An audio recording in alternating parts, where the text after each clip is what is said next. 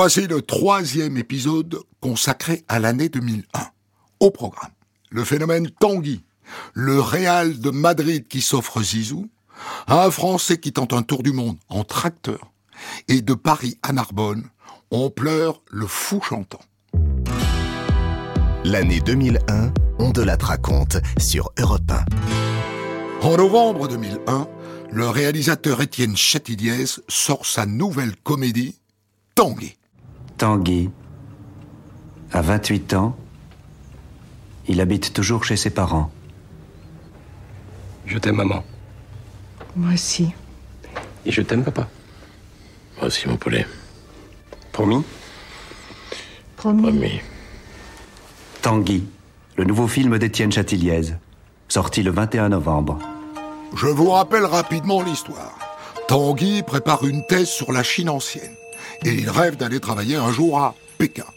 Mais en attendant, aux grandes dames de ses parents, jouées par Sabine Azema et André Dussolier, eh ben, il a du mal à quitter le nid familial. Alors que n'aspirent qu'à une chose, profiter enfin de leur temps libre. Alors ils font tout pour que Tanguy quitte la maison. Vous savez que je dois remettre ma thèse en juin. J'ai bien peur qu'on soit jamais prêt à temps. Alors j'en ai discuté avec mon directeur de thèse, qui m'a dit que j'ai tout intérêt à la reporter, sinon on va droit dans le mur. Mais tu risques pas de perdre ton poste à Pékin? Mais oui, ton poste à Pékin. Je les ai déjà contactés, ils me gardent la place. Bon, c'est vrai que je suis plus un an près. Et risquer de tout gâcher maintenant alors que je suis dans la dernière ligne droite, ça serait vraiment trop bête. Grosso modo, ça veut dire que ça repousse ta thèse d'un an et demi. Et qu'on va t'avoir encore à la maison pendant tout ce temps. À moins que vous me supportiez plus. Mais pas du tout. Qu'est-ce que tu vas chercher? Alors on peut pas discuter, c'est tout de suite les grands mots. Euh, je plaisante, maman. Non, mais c'est pas drôle. Alors c'est difficile de trouver des, des, pitchs, comme on dit là aujourd'hui, des concepts et des, des idées de comédie, mais c'est vrai que l'idée de Tanguy, elle, est géniale, surtout qu'elle n'a jamais été trouvée. Un, un, un, jeune homme, euh, un étudiant, 28 ans, bien sous tout rapport, qui, qui a je sais pas combien de diplômes, c'est un sinologue averti, etc., qui est bien chez ses parents. Tous les matins, il est tellement bien qu'il leur, qu'il, leur colle un peu. Il, quand, quand ses parents reçoivent des amis, il est là, tout, tout a l'air de bien se passer. Tous les matins, il a cette phrase, là, c'est quoi ce rituel? Euh, je, je t'aime, maman. Et euh, je t'aime, papa. Moi, moi, aussi. Elle dit promis. Euh, promis. Ils disent promis. promis. Oui, promis. Alors voilà, oui, c'est un promis, un rituel. Avec son film, Châtilliez s'attaque à un sujet de société très contemporain. En 2001 en France, les jeunes adultes sont de plus en plus nombreux à différer leur départ du cocon familial. C'est ce que constate Éric Berger, l'acteur qui interprète Tanguy. Pendant la tournée de province, on a croisé plein de gens qui viennent nous voir en disant bonjour, je m'appelle machin, tel, j'ai j'ai 27 ans, je vis chez mes parents, ça se passe très bien, euh, j'ai pas l'intention de partir. Ou des parents qui disent écoutez, le mien, euh, il est encore là, il a 25 ans, il est encore là, j'espère qu'il va pas encore rester trop longtemps, et choses comme ça. Donc finalement, effectivement, je me suis rendu compte petit à petit que la, la chose avait un, un, écho, existait déjà. Vous allez rester chez vos parents comme ça très longtemps Non, jamais. Non, jamais? Mm. Comment avez-vous trouvé le film en général? Ah, Ça m'a fait vraiment rire. Au deuxième, troisième degré, on aborde différents problèmes très intéressants, problèmes intergénération, problèmes euh, actuels, puisque c'est quand même dans notre société aujourd'hui qu'il y a ces relations entre parents et enfants. Très bien, très sympa, euh, très bien. Il vous est arrivé de vous trouver dans cette situation-là? Euh, Oui, pas tout à fait la même, mais quelque chose de similaire. Oui, oui, tout à fait. Moi, je, je, le comprends, Tanguy, et je suis complètement dans son, dans son camp. Je parle du Tanguy d'Étienne Châtilliez, parce que avoir des parents comme... Euh, Sabine Azema et André Dusselier, c'est plutôt cool. Hein Bonjour Sabine. Bonjour. Vous n'êtes pas d'accord avec moi, André? Ben Si, si, si, si bien sont... sûr, ça se comprend qu'il va y rester. Il est très bien, on est très gentil avec lui. Ouais, vous êtes, vous êtes pas un peu permissif même? Il nous, il nous, bouffe notre air, quoi. Simplement, on peut plus, plus vivre tranquille. On a l'impression de gêner chez nous, quoi. C'est ça le problème. Si les spectateurs trouvent Azema et Dussolier plutôt cool, il y en a un qui a été choqué par leur manigance. C'est le fils de l'acteur du Solier. Mon fils, il a vu la projection hier, il s'est un peu inquiété quand même de, de voir des parents qui voulaient, euh, qui faisaient des, des, diablotins et qui faisaient des petites farces absolument un peu, un peu cruelles même à l'encontre de leur fils. Ça les a inquiétés, ça l'a inquiété de se dire que peut-être j'avais envie de le mettre dehors. Non, il a encore le temps, il a 13 ans. Mais euh, là, c'est simplement pour qu'on se redevienne. Alors, Étienne, en fait, il raconte quelque chose un peu à la loupe comme ça, euh, mais, mais, mais c'est ce que les parents pensent tous. Quoi. Ils ont envie de, de légitime liberté. On se retrouve un peu fiancé avec Sabine moment donné. Cette année-là, le film de Châtilliez attire, écoutez bien, 4 millions de spectateurs. Et le prénom Tanguy devient synonyme de ces jeunes adultes qui vivent encore chez leurs parents.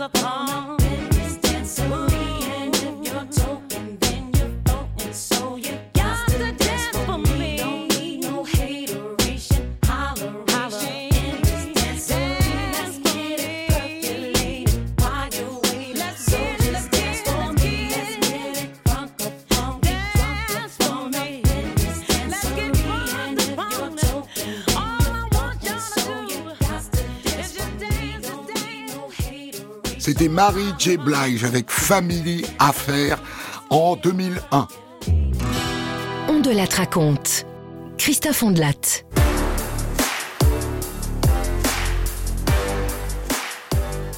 En janvier 2001, la Juventus Turin de Zinedine Zidane est éliminée dès les phases de poule de la Ligue des Champions. Dès lors, Zizou va-t-il quitter le club italien? Au micro d'Europe 1, il dément. Je vis ma vie euh, de footballeur à fond, même si c'est vrai que quelquefois c'est difficile parce qu'on n'est on pas souvent là, c'est surtout difficile pour la famille. Mais d'un autre côté, je vis euh, quelque chose d'extraordinaire, donc il faut, il faut surtout aussi remettre les choses à leur place. Quoi. Je veux dire, moi je me plains pas du tout de ce qui se passe, j'en profiterai plus tard. Je pensais pas du tout faire de toute façon une carrière, enfin la carrière que je suis en train de faire, même si euh, moi c'était... Mon rêve, c'était de, jouer, pas, pas depuis tout petit, mais depuis que j'avais intégré le centre de formation à Cannes, c'était de, faire justement d'avoir une carrière professionnelle. Mais je pensais pas du tout, bah, déjà, de partir euh, un jour à l'étranger, parce que je pensais jouer en France. Et puis voilà, après tout s'est enchaîné, et, il s'est passé ce qui s'est passé par rapport aussi à l'équipe de France, et puis par rapport à la Juve. Qu'est-ce que vous pouvez désirer de plus, au moins sur le plan sportif, que ce que vous avez déjà obtenu Non, mais ce que, qu'est-ce que je, je- de toute façon, je, je, je demande, je demande rien d'autre. Je demande juste à continuer à jouer au football comme, comme je le fais, et euh, peut-être marquer quelques buts en plus. Ça serait sympa de marquer un peu plus de buts. Mais personne ne croit au démenti de Zizou. Et d'ailleurs, une radio espagnole l'annonce au Real de Madrid. Chaque été depuis deux ans, le transfert de Zidane au Real Madrid alimente la chronique.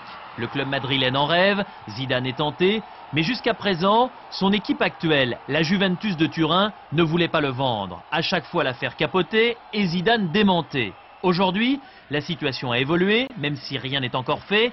Les deux clubs sont en train de négocier. C'est Zidane lui-même, actuellement en vacances à Tahiti, qui l'a confirmé cet après-midi sur son site internet.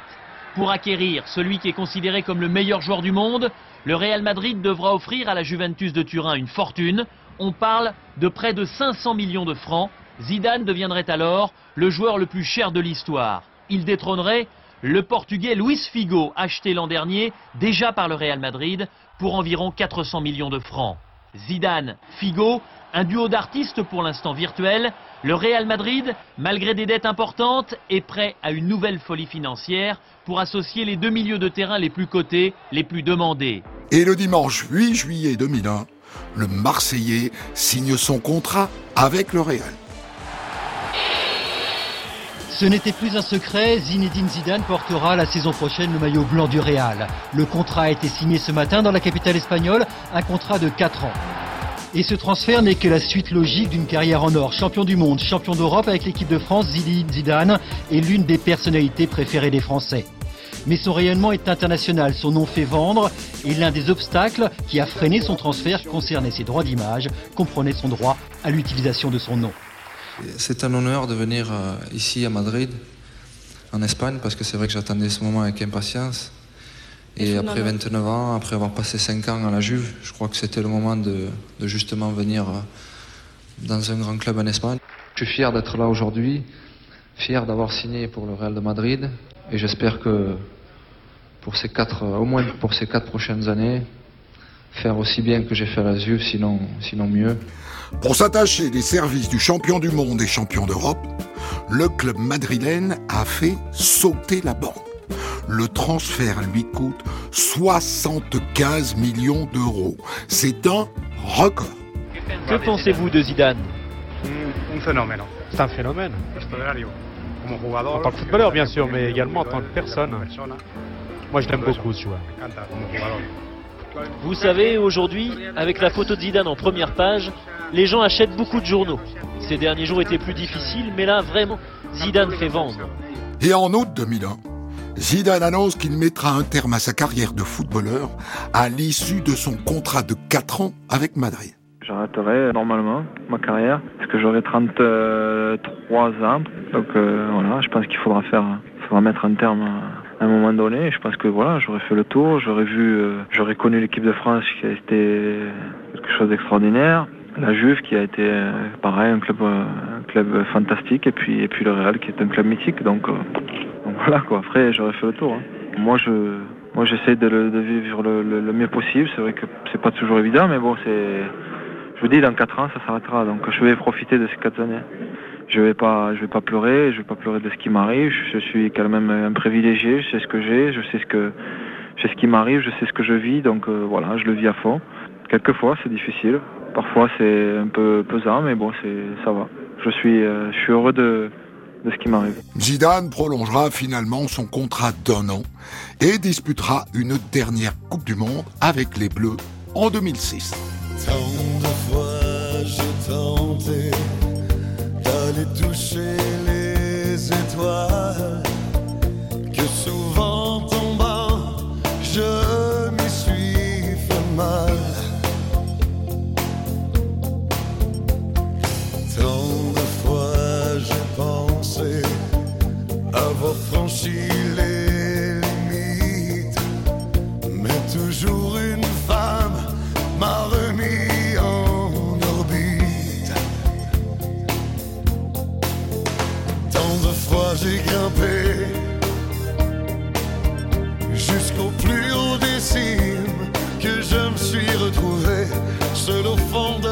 de l'abîme, seul au fond de l'abîme.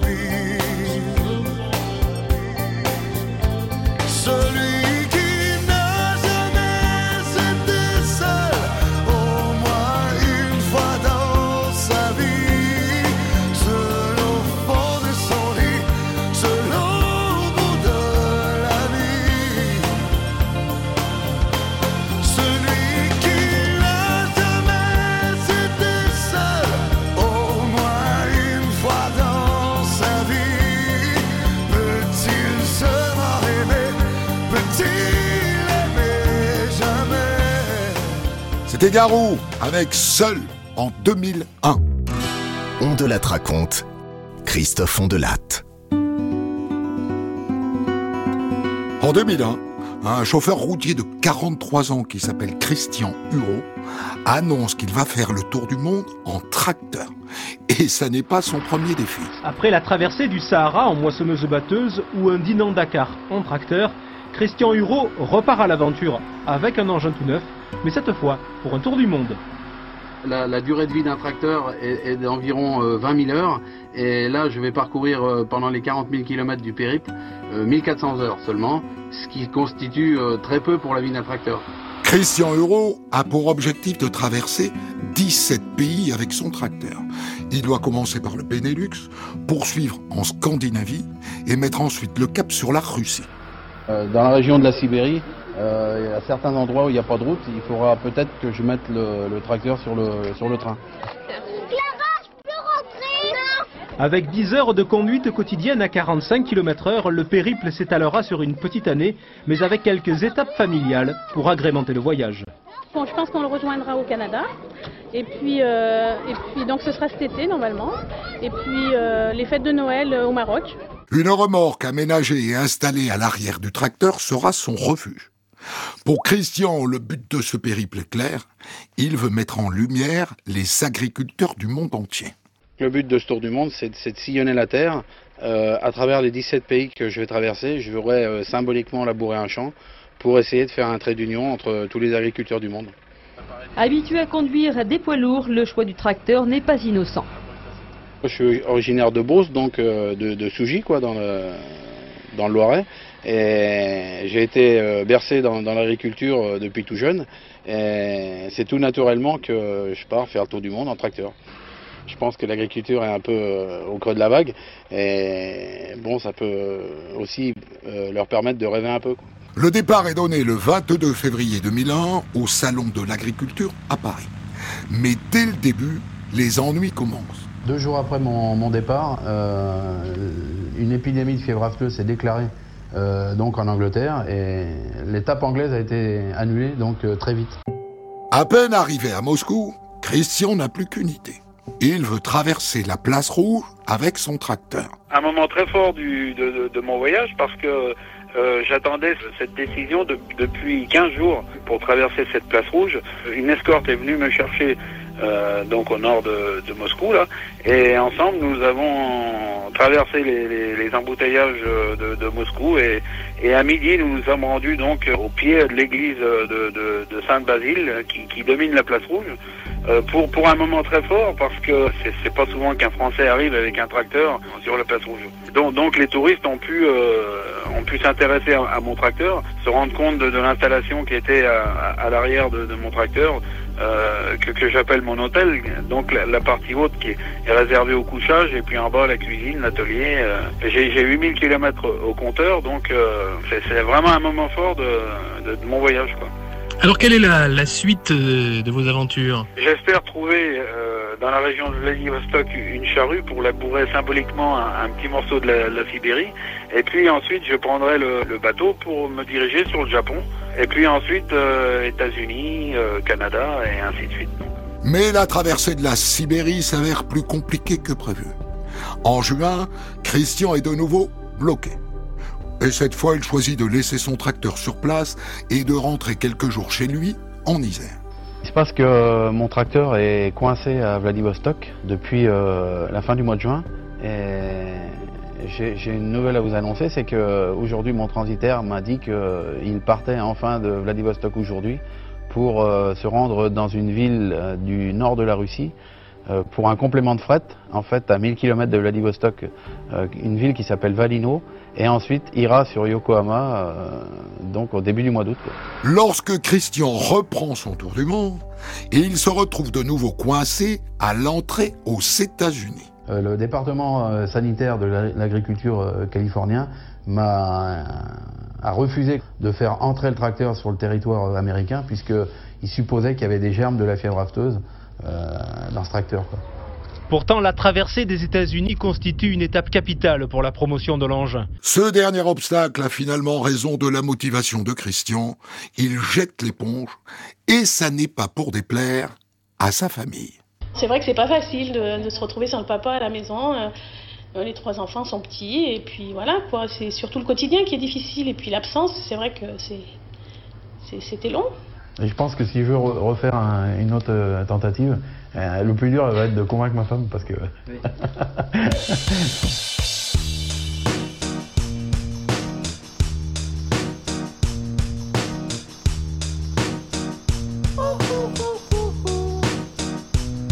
I ain't happy.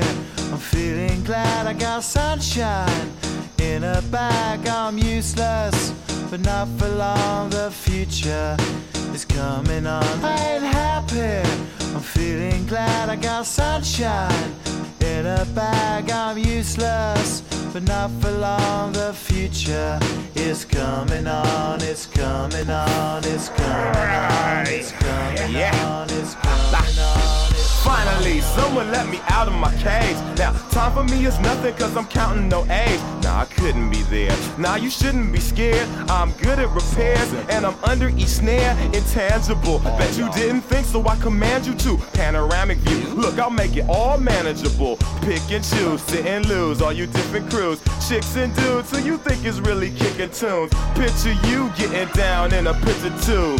Like you lit the fuse. You think it's fictional, mystical, maybe spiritual hero who appears in you to clear your view when you're too crazy. Lifeless to those the definition for what life is. Priceless to you because I put you on the hype shit. You like it? Gun smoke, you're righteous with one toke. You're psychic among no possess you with one go. I'm feeling glad I got sunshine in a bag. I'm useless, but not for long. My future is coming on. It's coming on. It's coming on. It's coming on. It's coming on. My future coming on. It's coming on. It's coming on. My future is coming on. It's coming on. It's coming on. My future.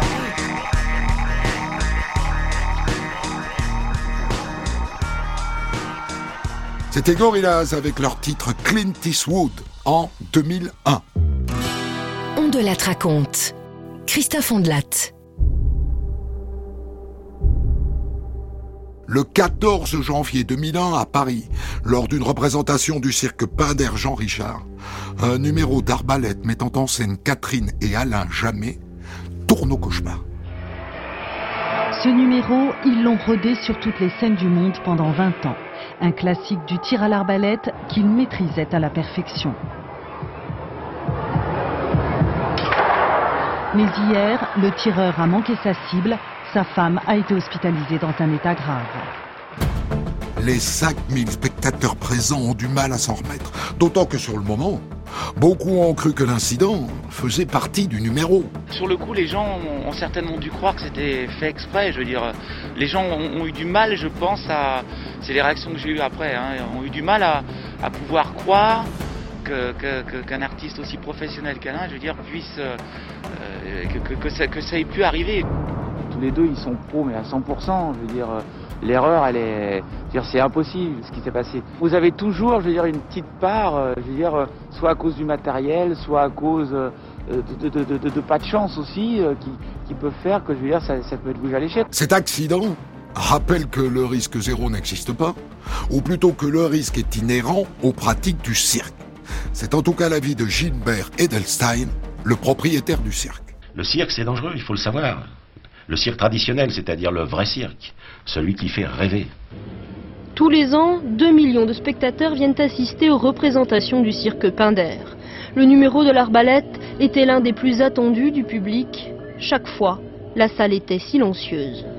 Mais après l'accident d'hier, ce numéro disparaîtra sans doute des spectacles du monde entier. Et maintenant, est-ce qu'il faut poursuivre ce numéro d'arbalète?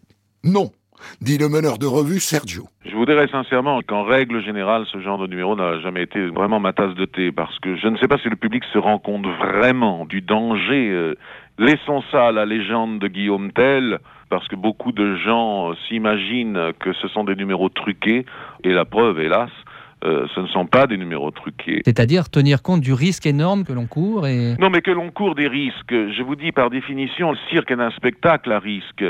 Mais euh, il y a risque et risque. Ce que le succès que l'artiste va remporter à cause de la fléchette qui traverse la pomme est comparable au risque de ce qui est arrivé avant-hier? C'est ça que je veux dire. Heureusement, à la fin de l'histoire, plus de peur que de mal, comme le raconte Alain Jamais l'arbaletier. À un millimètre près. C'était, euh, c'est un millimètre près. Catherine est miraculée, l'œil n'a rien. C'est vraiment quelque chose d'incroyable. Le couple effectuait ce numéro depuis 15 ans et n'avait connu que deux blessures au bras. Bah là, c'est, une fois de trop. et Là, c'est même, c'est même plus possible de pouvoir faire quoi que ce soit. C'est, faut arrêter. Quand vous avez une flèche dans la tête, vous vous dites je suis morte quoi. C'est clair, je vais essayer de, j'ai essayé de, de prendre sur moi, j'ai essayé de faire en sorte que ça se passe au mieux. Mais, mais pour, mais pour moi, j'étais pas sûre de m'en sortir. Je peux dire que j'ai vu là la mort en face. Après avoir vu la mort en face, le couple jamais prend la décision de reléguer définitivement les flèches aux oubliettes et de se lancer dans une nouvelle aventure. Pour la première fois quand j'ai vu Catherine à l'hôpital, bah, bien sûr, le moment était grave et triste. Et euh, j'ai dit à Catherine, j'ai dit, tu dois encore t'accrocher, hein, parce que il reste un enfant à, venir. Et là, elle a souri. On s'est quitté comme ça. C'était quelque chose de très fort. On s'était juré que la première chose qu'on fera en sortant, c'est un enfant, l'enfant, que nous n'avons pas eu. Et là, bon, bah, trouve que c'est quand même sympa, c'est que ça a bien marché. Avoir un enfant à 40 ans, une nouvelle vie, de nouvelles préoccupations aussi, pour ce couple qui a toujours vécu que pour lui. C'est sympa, c'est vrai que ça va changer. On va encore attendre un petit peu de temps pour savoir euh, vraiment le changement. hein. Mais bon, d'après, d'après ceux qui en ont déjà eu, il paraît que ça- c'est quelque chose. À part ça, en 2001, on peut passer un bac littéraire option cirque. C'est une première en France. Ça se passe dans la Vienne, au lycée de Châtellerault. Jean-Yves Nédélec y enseigne les arts de la piste. Ils apprennent la jonglerie, le trapèze, les techniques de sol, l'anneau, la corde fixe, la corde volante, balançoire, trampoline, etc. Et une partie aussi euh, art clownesque de culture. Parce qu'en plus de la partie pratique, les élèves doivent avoir une connaissance du cirque à travers euh, les siècles et présenter donc euh, sous forme d'écrit un sujet spécifique. Et alors donc l'épreuve au baccalauréat se présente comment? C'est un spectacle? C'est un spectacle devant un jury de quatre personnes. Ça a un coefficient 6 qui est quand même presque autant que la philo qui est coefficient 7. C'est-à-dire que une bonne note dans cette partie spécifique donne de plus grandes chances d'avoir le baccalauréat. C'est très demandé. Et de plus en plus, puisqu'on a plus de 60 candidatures pour 18 places par promotion. Et il y a de l'embauche à la sortie? Il y a de l'embauche, euh, sachant la demande au niveau mondial dans le domaine du cirque. Je crois qu'aucun élève n'aura de problème.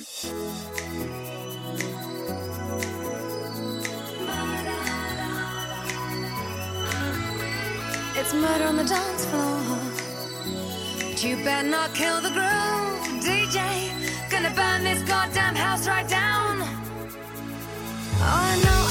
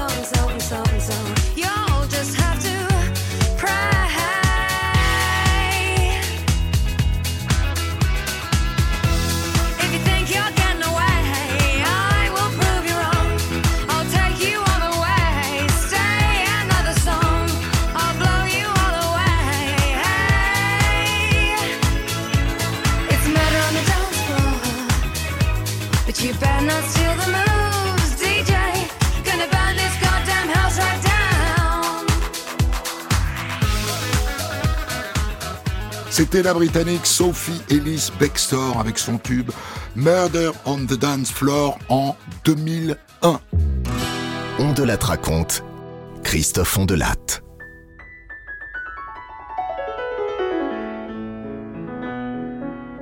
Le lundi 19 février 2001, Charles Trenet s'éteint à l'âge de 87 ans.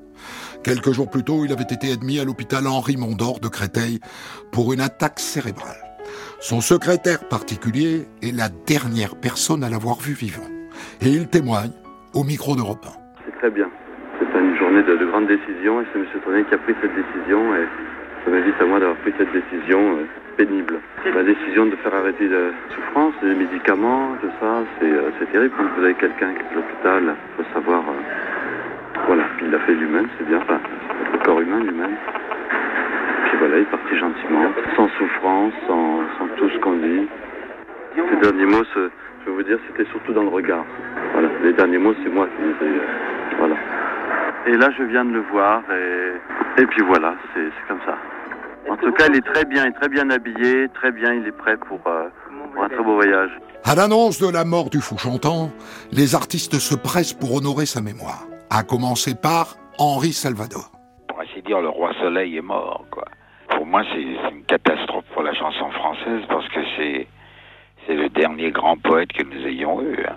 C'est épouvantable. C'est un monsieur qui, est tellement énorme. euh, Non seulement c'est une perte pour la France, mais c'est une perte pour le monde, quoi.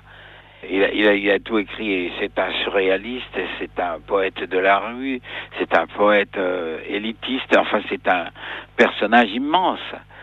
Il nous a, il nous tous guidés. Quoi. Euh, nous sommes tous des dérivés de Trenet. Et vous vous rendez compte, il, est avant, avant Brassens, avant Brel, avant Barbara, c'est quand même lui le premier. On, on- c'est un modèle euh, merveilleux.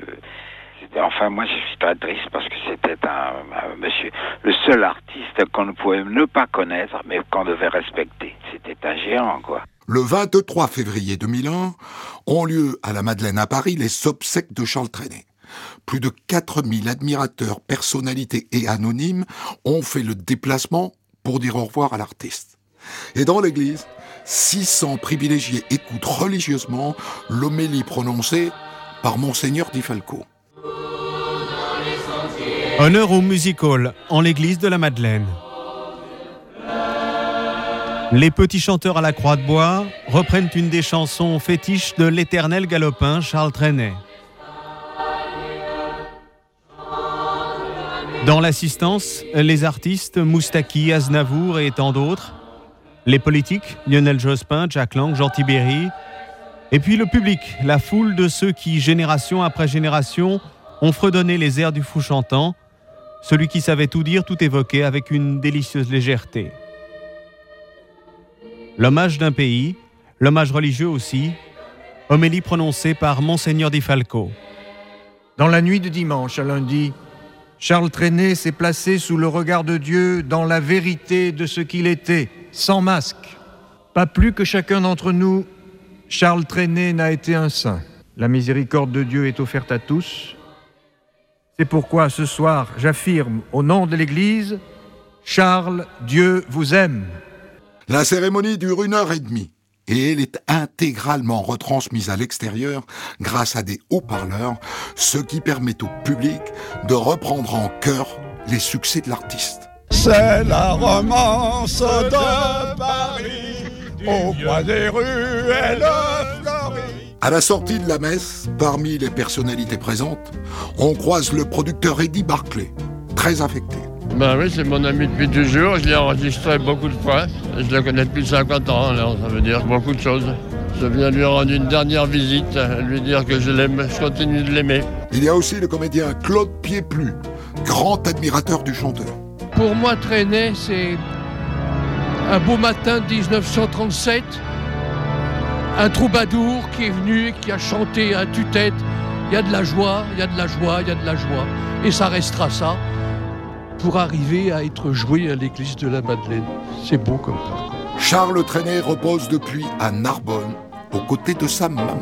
Il y a de la joie. Bonjour, bonjour les hirondelles, il y a de la joie. Dans le ciel par-dessus le toit, il y a de la joie. Et du soleil dans les ruelles, il y a de la joie. Partout, il y a de la joie. Tout le jour, mon cœur bat, chavire et chancelle, c'est l'amour vient avec je ne sais quoi, c'est l'amour. Bonjour, bonjour les demoiselles, il y a de la joie. Partout, il y a de la joie. Le gris boulanger bat la pâte à plein bras. Il fait du bon pain, du pain si fin que j'ai faim. On voit le facteur qui s'envole là-bas. Comme un ange bleu portant ses lettres au bon Dieu. Miracle sans nom à la station Javel. On voit le métro qui sort de son tunnel, grisé de soleil, de chansons et de fleurs. Il court vers le bois, il court à toute vapeur, et il y a de la joie. La tour Eiffel part en balade. C'était un extrait de Y'a de la joie, la chanson la plus célèbre de Charles Trenet, qui s'est donc éteint en 2001. La suite de notre exploration de l'année 2001 dans le quatrième épisode. Retrouvez On de la tous les jours sur Europe 1 et quand vous voulez sur europe1.fr, l'appli Europe 1, vos réseaux sociaux et vos plateformes d'écoute.